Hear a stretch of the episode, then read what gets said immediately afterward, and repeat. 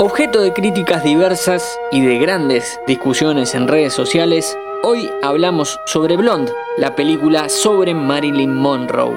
No te olvides de apretar el botón seguir. Fila 10. Bienvenidos y bienvenidas a un nuevo podcast original de interés general sobre cine y series dirigida por Andrew Dominic y adaptada de la novela homónima de Joyce Carol Oates, Blonde es una versión, con varias licencias, de la vida de la actriz Marilyn Monroe, interpretada en este caso por la cubana Ana de Armas. Aclaremos de antemano que de Armas es la única que brilla en esta visceral versión de Caperucita Roja y los Mil Lobos.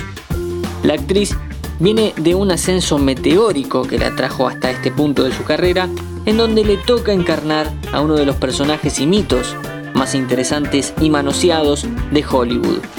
Los gestos, la voz, la interpretación toda que hizo la actriz es lo que se puede destacar de esta cinta de casi tres horas.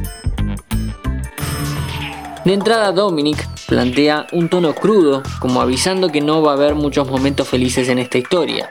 Porque si algo le sobró a la vida de Norma Jane, a quien el mundo conoció como Marilyn Monroe, es desdicha, aunque en este largo largometraje solo se remarca la desgracia. Tan solo en el primer acto de la película la vemos a Marilyn sufriendo violencia física y psicológica por parte de su madre, siendo tan solo una nena. Si el trauma no alcanza, lo primero que nos muestran de la vida adulta es cómo fue abusada como condición para obtener un trabajo en el mundo del espectáculo. El libro de Joyce Carol Oates es una pesadilla sobre la industria y sus abusos. Lamentablemente, al hacer una adaptación en una plataforma popular como Netflix, se termina mostrando solo esta cara y se pierde la oportunidad de contar que Monroe no fue solamente víctima de un sistema, sino también fue una persona bastante más interesante e inteligente que lo que propone esta historia. Son casi tres horas de Marilyn sufriendo y no hay un momento en el cual ella misma no esté sumergida o en una situación de violencia o hablando de lo que vivió. Todo gira en torno a esto. Y ver tanto tiempo a un personaje sufrir, más que una película, parece un morbo. Parece un morbo. Al mismo tiempo, muchas de las propuestas del director son completamente inconducentes desde lo narrativo, según Dominic, cada escena se compone tal cual la foto en la cual está inspirada. Es decir, si se basa en una fotografía cuadrada y en blanco y negro, lo que vemos en pantalla es una relación de aspecto 4-3 con la imagen coloreada de esa manera. El tema es que en un segundo corta a un tamaño distinto, con color, y después cambia, y otra vez, y otra vez. Nada vale por nada. Más allá del pretexto, parece como si el director estuviese queriendo hacerse muy presente dentro de la película y lo que termina logrando es que te distraigas.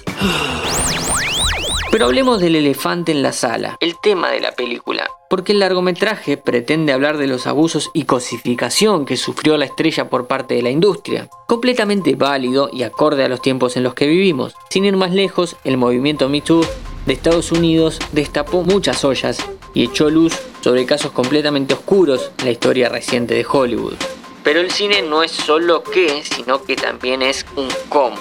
En sus formas, una de las cosas que más hace Andrew Dominic es hipersexualizar a Ana de Armas y por consiguiente al personaje que interpreta, desvistiéndola tantas veces como se le ocurre en situaciones que no parecen que tengan mucho que ver. Que se entienda esto, no es puritanismo, bancamos los desnudos en pantalla, el tema es para qué lo haces. Cuando Joe DiMaggio llega a la casa luego de que se entreguen unas fotos privadas de su esposa Marilyn desnuda, ¿Por qué la conversación que se da con ella está sin ropa?